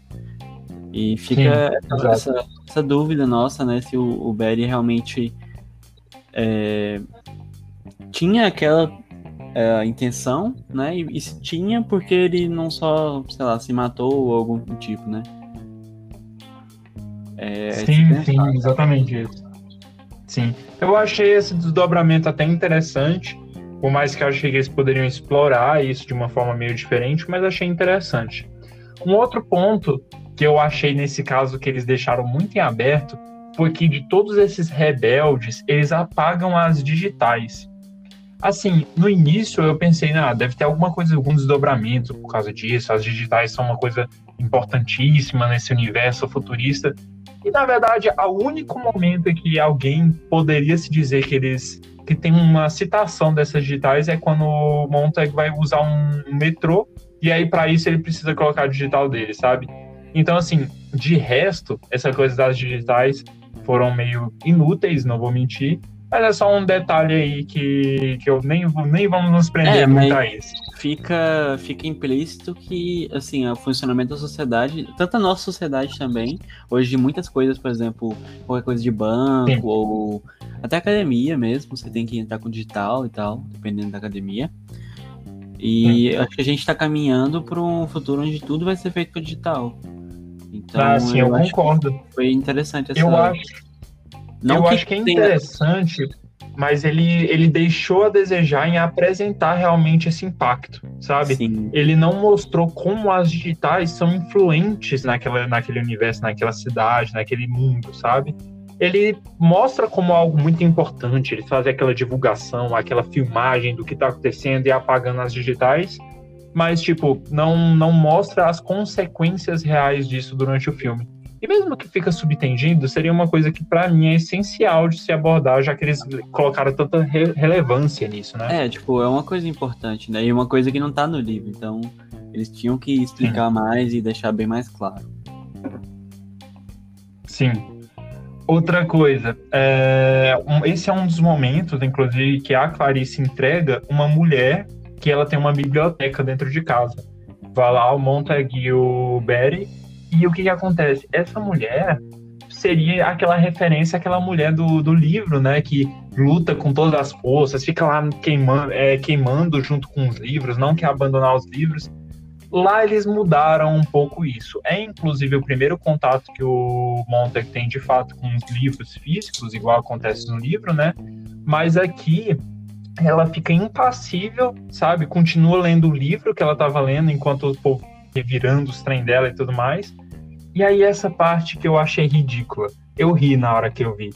eles fizeram um monte de, de livros, né, assim, para botar fogo e fizeram aquela transmissão. Ah, vai ser a queimada do, do século, da década, não sei. Tipo, vai ser muito importante. Há muito tempo não tem uma queima de livros igual essa. E aí, na hora, ela simplesmente, tipo, o Montag tenta chamar ela para sair de lá. Ela também não quer sair. Mas aí ela abre, tipo, um colete, que ela tá assim, tipo, de roupa mesmo, né? Um colete. E aí lá tá com livros amarrados ao corpo dela e ela com um, um fósforo indicando, tipo, fazendo uma referência como se ela fosse uma mulher bomba, sabe? Só que ao invés de estar com bombas, está rodeada de livros. Seria uma coisa, seria uma coisa curiosa, talvez, mas esse é um outro ponto. Não existem armas nesse universo. Em nenhum momento aparece arma de fogo. O máximo é a arma deles de lançar fogo, realmente os bandidos usam facas, é, os policiais bombeiros mesmo não têm armas de fogo, né? Então, assim, será que tem bomba se nem arma existe? E porque se tem bomba, tipo, ela, sabe, ficou muito sem lógica, ela tá abraçada com livros ali. Ficou muito engraçado, essa é real. É, talvez, assim, tenha tipo, uma mensagem, ah, eu sou feita de livros, ou é, vou queimar junto com ele, assim, mas fora isso é bem é. engraçado mesmo. É, é, não colou, não colou. Ai, cara, até cada, cada coisa que você me fala eu acho mais ridícula a produção do filme. Sim, não, cara, é, enfim, tem muita coisa, muita coisa mesmo. Eu tô com uma lista aqui, tipo, de detalhes. Eu separei também, não fala nada de jornalismo, por mais que, tipo, eles fazem aquele espetáculo diante da, da queima e tudo mais. Não apresenta tanto um jornalismo, sabe? Tipo, ah, de alguém entrevistando eles e tudo mais, sabe? Mesmo que tem toda essa, quase que fosse uma apresentação de um jornal sensacionalista, né? É, ah, cara, enfim, vai muito além, muito além mesmo. E uma, uma coisa que eu queria destacar é que aqui existe uma figura que é a que seria o paralelo deles terem decorado os livros, daquele mecanismo de fazer eles lembrarem esses livros, né? Aqui, uma mulher, ela cria um tal de Omnes, que é o projeto Omnes dessa resistência, que eles colocam no código genético de uma ave, um pássaro, né? Todas as informações de diversas de cópias de livros, sabe? É bem ah. interessante, tipo, é uma sacada hum. massa. Eles tipo trabalharam isso de uma forma meio estranha, tipo, como se fosse um pendrive genético. Tá na nuvem, né? Porque o pássaro tá voando. tá na nuvem, é. perfeito, cara. Perfeito. Essa foi ruim. Inclusive, o menino que cuida desse pássaro é um menino que, tipo, decorou milhares de livros. De tipo, o, ele fala, Montag, abre um livro aí. Ele pega um livro aleatório sem o menino ver, ele não vê. Ele abre a capa do livro, abre um, uma página aleatória e o menino fala: Ah, é o livro tal, na página tal, que diz tal coisa sabe? É surreal. É. Tipo, é uma coisa sobre-humana, sabe? Real. Não colou também, achei muito forçado. E mas é menino? É um, não, um menino aleatório que faz parte da resistência. Ah. É isso. É isso, entendeu? Não tem. não tem mais que isso. Fala mal dos filmes que a gente fala aqui, mas, gente, pelo amor de Deus, que filme ruim do caralho. Falta de respeito. Não, falta de respeito. E a Monta o Montague e a, e a Clarice se apaixonam e ficam juntos nesse filme. É um detalhe que eu não tava. É importantíssimo citar é, isso. Uma coisa boa. E o que, que acontece? É, você fala, nossa, interessante, né? Porque tem essa especulação. Não, no, porque no... tinha uma tensão sexual assim, entre eles, eu acho. Não sei. Sim. Talvez não. E é um apaixonar ridículo. Ridículo de, do tipo, do nada, do nada eles se beijam sabe? É, a, acho que é claro que se apaixonou por ele só porque ele do nada resolveu, tipo, virar resistência. Isso porque ele era antes dos bombeiros e ela odiava ele, sabe? Então, ah, tipo, não pegou bem, não deu certo. É, mudaram tanta coisa que, tipo, não dá nem pra falar que é uma obra baseada, né? Sim, sim. Não, então, acho que é isso. Tem alguns outros pontos aqui que eu deixei, mas Achei que são menos importantes e esses são os detalhes mais engraçados dessa obra que ficou assim, ridículo, mas ok, né? É o que temos para hoje. Quem sabe um dia não rola uma adaptação foda igual vai ter o Dudu aí, ansioso. É, e então, pessoal, assistam ou não, né? Vocês que vocês vão saber o que, que vocês fazem depois de a gente dar essa, essas dicas aí de que não é tão fiel assim, né, a obra original. Olha, dica minha, se poupem desse sofrimento. não, mas se você não viu o. não leu o livro, pode ser que talvez seja uma coisa boa. Mas só assim também. É, mas mesmo assim, cara, eu acho que mesmo se fosse uma obra só do filme, é igual Admirável Mundo Novo, sabe? O Admirável Mundo Novo, se fosse só aquilo ali, seria pra você, né? Eu gostei de todo jeito, mas pra você seria perfeito e tal. Mas ali, mesmo se fosse só um filme, eu ainda encontraria uma série de má coisas mal, mal construídas, de problemáticas, sabe? Então, tá, tá aí, nessa, estamos apresentando os fatos, vocês decidam.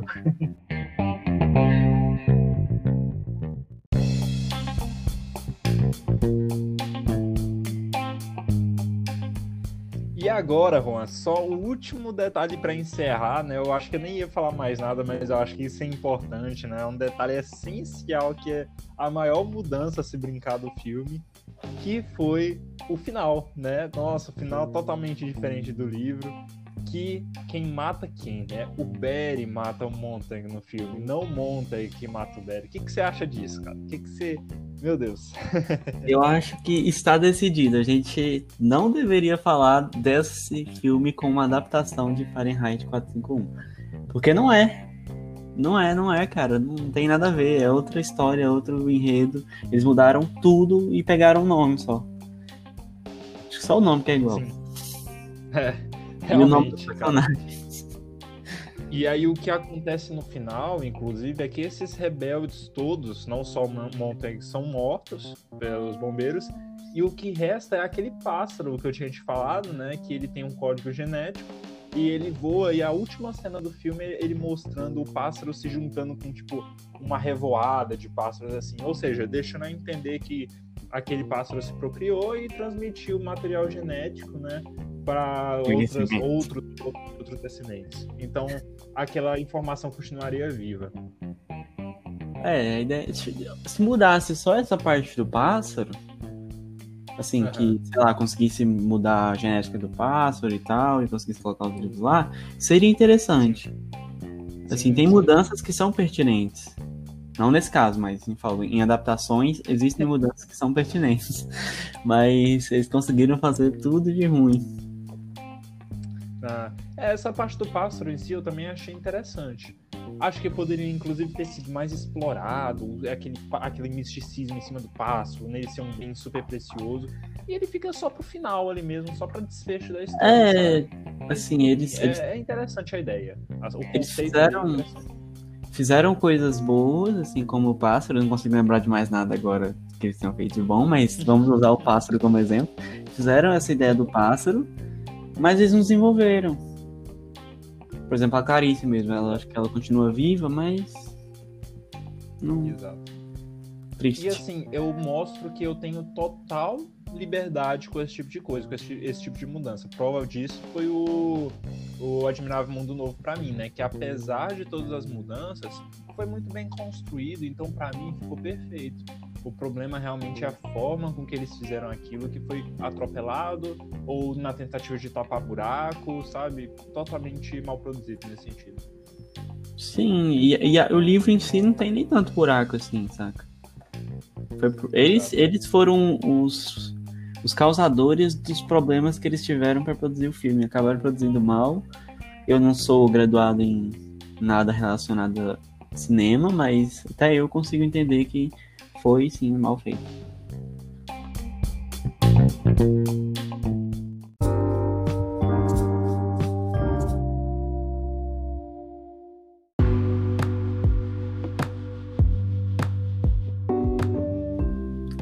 Falando agora também sobre as referências, né? As, as referências que o, o próprio autor teve para escrever a obra e também o contexto histórico, né, ali que espelhou muitas coisas do livro é, e coisas que ele acrescentou depois no período pós-guerra também. É, a gente pode falar da Segunda Guerra Mundial, né, que influenciou várias das distopias, tanto a Segunda quanto a Primeira Guerra Mundial. influenciou as distopias como 1984, Admirável Mundo Novo e o Fahrenheit, né? Que é a nossa trilogia, trindade aí, né? Sim. Não, esses três livros são espetaculares e assim como os outros dois, né, o Fahrenheit se banha muito no pós-guerra, igual você falou, e também no contexto de Guerra Fria, né? Por mais que ainda não existia nessa época esse conceito, ah, o que é a Guerra Fria, né? Foi definido bem depois, mas mesmo assim eles já viviam um impacto muito grande que existiu entre os Estados Unidos e a antiga União Soviética, em decorrência exatamente do pós-guerra, né? Esse clima tenso de é possível estourar uma, uma terceira, ó, já estou indo para a quarta, que é isso, uma terceira guerra mundial e, e né, sabe, aquele, aquela ânsia o tempo todo e os dois países se armando. Então isso constitui uma influência imensa, né? Não só nesses três livros, mas em toda a literatura, todas as artes do período. É, sim, era um medo muito grande, né, do, do pessoal da época, assim. É, e quem escrevia podia, podia pôr essa, essas referências na obra. Mas Sim. era muito muito grande o poder que as potências estavam conseguindo, né? Assim, no quesito e uma, e tal. E a bomba atômica, nesse sentido, poderia destruir o mundo, assim, numa terceira guerra mundial. Dependendo do poder que eles conseguissem. E, inclusive, tem a referência dessa, de uma bomba no livro, né? Tipo, o final do livro é exatamente isso. E um detalhe interessante a respeito do Fahrenheit. A ideia inicial do livro, o conceito, né, começou a ser desenvolvido em 1947, com um conto né, do Bradbury chamado Bright Phoenix, ou seja, é, logo dois anos depois do fim da Segunda Guerra Mundial, extremamente fresco. O livro vem a ser publicado depois, né, em 1953, mas desde muito tempo, né, dá para se dizer que ele já estava esquentando, né, cozinhando aquela obra. Sim, né? E a maioria dos livros. É, a maioria, a maioria. A maioria dos livros são produzidos assim num tempo muito grande. Então, a, a cabeça do autor vai Sim. mudando. E, e, ele mesmo falou, né, um tempo depois da publicação, que, que gostaria de ter escrito diferente. Mas mesmo assim, ele passou muito tempo, o quê? Seis anos? Seis anos escrevendo ela, né? E... Eu acho que é praticamente impossível um autor, depois de vários anos depois de ter terminado a obra, concluído, publicado, ele não parar e pensar, hum, eu podia ter feito tal coisa. Eu acho que é impossível, é inevitável. Pois é, cara, eu escrevi aquele livro lá, o Reflexões de Isolamento, e, e eu já me arrependo Sim. de um dos contos que lá. não devia ter escrito daquela forma e tudo mais. E a gente realmente. Sabe qual é a solução para isso, mano? O quê? Escrever outro, meu amigo. É. É do que o mundo precisa. Mais livros, mais livros de autores nacionais. Exatamente. É, inclusive, né, nós estamos aqui cheios de autores na página, né? É. Não é não? É isso aí. E essa esse medo pós-guerra, né, que tava todo mundo tendo, eu acho que existia principalmente por causa da, de como foi, né, esse período de guerra, no caso do nazismo também, principalmente. É, não sei se vocês leram, ou você leu, né, no caso, Heitor, o livro ah. A Menina que Roubava Livros, já leu? Ah, eu nunca li, mas eu tenho, eu já sei o que, que você vai falar, né? Eu já assisti o filme, inclusive, mas mesmo antes de assistir o filme eu já sabia mais ou menos a história e tal. Um Sim, clássico, né? É. Eu, eu li o livro esse ano, não sei se foi esse ano ou foi ano passado. Você vê, a, ideia de tempo tá foda. Mas acho que foi ano passado. é, aí eu li o livro, né? Depois a vi o quarentena distorceu o tempo. Pandemia desgraçada. É, eu li o livro e depois eu vi o filme. E realmente o livro é bem é bem triste nesse sentido, saca? Você vê a alienação ali da própria criança e tudo mais. E, e no sentido dessa queima de livros mesmo. Tanto que o Ray pega essa referência do nazismo e coloca na obra, né? Exato, exato. E ele se inspirou diretamente nesse, nessa queima de livros, obviamente, né? Transformando todo o sentido dele para poder trazer para esse universo literário. Existe, inclusive, uma expressão em alemão para esse termo. O Juan decidiu que vai tentar se aventurar a dizer essa palavra em alemão, porque é impossível. Olha, Fica gente, à vontade se quiser. eu tive, eu tive duas aulas no Duolingo, então. Olha aí. Não, tá melhor que eu já. Bücherverbrenning. Bücherverbrenning. Ah, tá, tá perfeito, cara. Que é tá, isso. tá bravo. O alemão aqui tá melhor que os nativos. É. Ah, mas tem essa essa influência forte, mas também não, não é só isso, né? Tem essa espécie de autoritariedade que era um pouco diferente do nazismo também. Sim. E, um detalhe interessante também de colocar é que, assim como na Alemanha nazista, de toda forma, ainda nesse, nessas referências, né? É, nessa, nesse, nesses detalhes parecidos, assim como na Alemanha nazista, o livro traz aquela imagem de uma divulgação gigante dessas queimas, né? Assim, todos paravam para olhar, nossa, a queima e tudo mais, ó, livros estão pegando. Ficava aquela fofoquinha, assim, também sobre a queima dos livros e, ah, encontraram tal gente com livro, não sei o quê. No, na Alemanha ocorria a mesma coisa, tanto que é, eram feitas em praças públicas exatamente para poder expor para toda a população o entre muitas aspas, né, os riscos que esses livros ofereciam à cabeça, aos pensamentos, à ideologia alemã. cara, eu vou falar uma coisa aqui. Eu particularmente eu não, eu não discordo do que a sociedade do Fahrenheit prega. Hum. Você vai me entender quando eu explicar. Continua, já tá classificando aqui. Assim, a sociedade julga que os livros levam à infelicidade, certo? Sim, o Ah, já entendi conhecimento, você vai chegar. o conhecimento leva à infelicidade. O, o saber, quanto mais você sabe, mais consciente da realidade você é e, e, consequentemente, mais infeliz. E isso é verdade, né?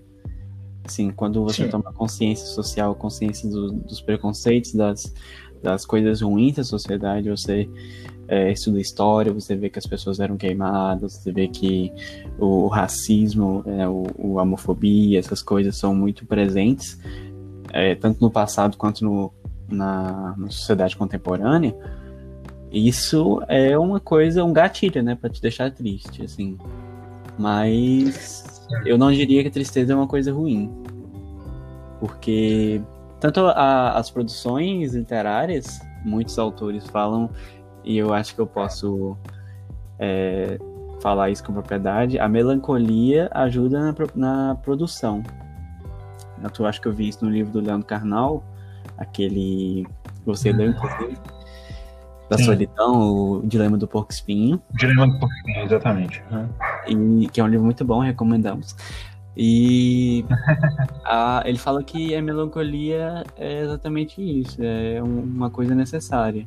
E trazendo a referência do audiovisual também, que é da série Atlanta, o personagem Darius, eu acho que eu já citei isso aqui alguma vez, ele fala a seguinte frase: Como a gente saberia o que é felicidade se não fôssemos tristes? Sim, perfeito. Não, realmente eu concordo, né? O, você ter o conhecimento gera, pelo menos a princípio, né? Quando você está naquela reflexão e tudo mais, um sofrimento, né? É, inclusive eu estava estudando, ah, que é um detalhe que a gente não comentou, que agora eu também estudo psicologia, né? Não, eu... psicólogo aqui. E, outra coisa, É, pois é. quando eu Ah. tava lendo o livro, eu, eu pensei nisso, saca? Eu falei, uai, tá bom, é sim uma coisa que leva a tristeza, mas por que que, por que, que isso é ruim? Pode continuar seu pensamento.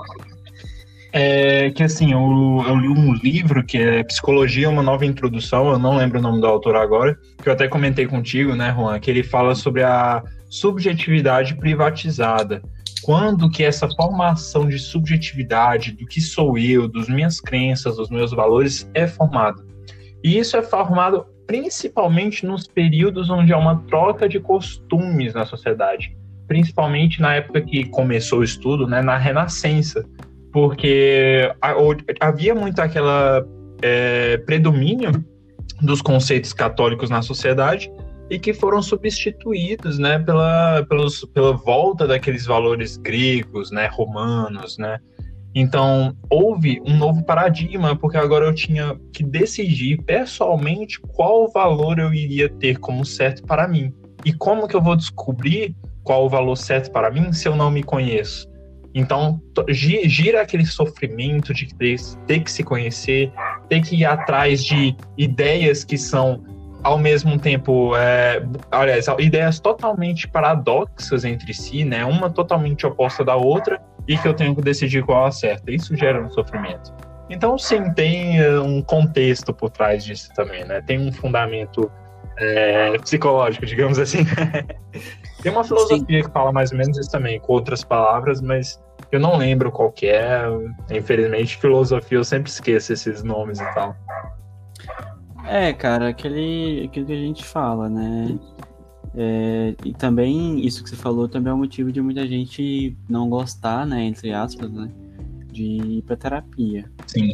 Ter, ainda existe um certo preconceito com isso, né? Você fala sobre as pessoas, elas, elas te chamam de doido ou algo do tipo.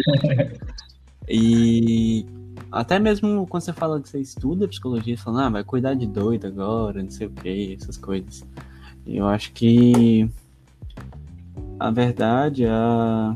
o que é triste de verdade não é o conhecimento, você saber que as coisas são ruins e que o mundo é um lugar ruim às vezes. O conhecimento, ou a, a verdadeira tristeza é a ignorância.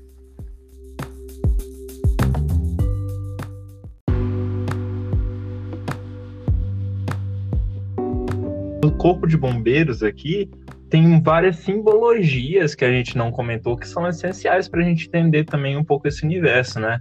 Primeiramente, o nome do livro, né? Fahrenheit 451, o número 451 tem no chapéu de todos os bombeiros que é a temperatura em Fahrenheit que o papel entra em ebulição, né? Que corresponde a um pouquinho mais de 233 graus Celsius, né? Essa é uma referência muito esperta que o autor teve, né? Que completa muito essa obra. Outros dois detalhes é o símbolo da salamandra, né? Que esse é um pouco mais complexo dos três. A salamandra é um, um funcionário, né? Que nas usinas de é, que ocorre fusão, que eles trabalham metais pesados, eles derretem os metais, são aqueles funcionários responsáveis por limpar aquelas, aqueles grandes caldeirões onde o ferro é fundido e tudo mais, né? E o último elemento, que esse é o mais óbvio dos três, a fênix, né? A fênix, que é um pássaro mitológico que quando queima, quando tá velha, né, queima e renasce das chamas rejuvenescida, então esse é o detalhe mais óbvio dos três que a gente deixou esses elementos passarem batidos aí, que são muito essenciais para a obra como um todo, né? É, realmente eu acho que o, o essa referência do, do Fahrenheit, o, o, número que, da temperatura que queima os livros, o papel, né, no caso, eu acho que é o mais interessante, assim, porque Sim. O, inicialmente, né, o livro era para se chamar The Fireman, ou seja, o bombeiro. E a gente percebe que é um negócio muito sem graça. É, não, não ia comprar. Tem que comemorar que ele teve essa ideia de fazer isso. É uma, uma coisa muito esperta, né? E o Ray Bradbury se superou. Inclusive, eu acho que a gente vai comentar mais depois, mas ele é, fez até alguns comentários que queria ter mudado algumas coisas na, na obra dele. Mas. Sério, esse detalhe eu não sabia. Você tá já, já me trazendo informações novas aqui. pois é, ele fala no pós-fácil, não sei se o que você acha. Ah, é.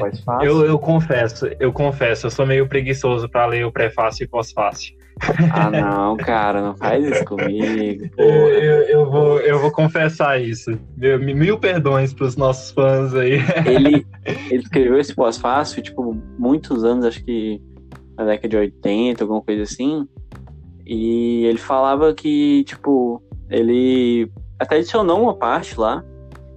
Eu ia falar isso depois, mas foda-se. Ele até adicionou uma adicionou uma parte que ele teria escrito se ele tivesse a mesma mentalidade, uma parte em que o Beth fala. É... Uhum. E mas ele falou não, não vou mudar a minha obra porque é a obra que eu escrevi na idade que eu tinha, né? Eu vou respeitar o autor que eu fui. Ah, não, sim, eu li isso sim, cara. Olha aí, ó. Não, não decepcionei tanto dessa vez. Eu lembrei dessa parte. Agora. e seu Alzheimer. É. não me julgue, cara, não me julgue.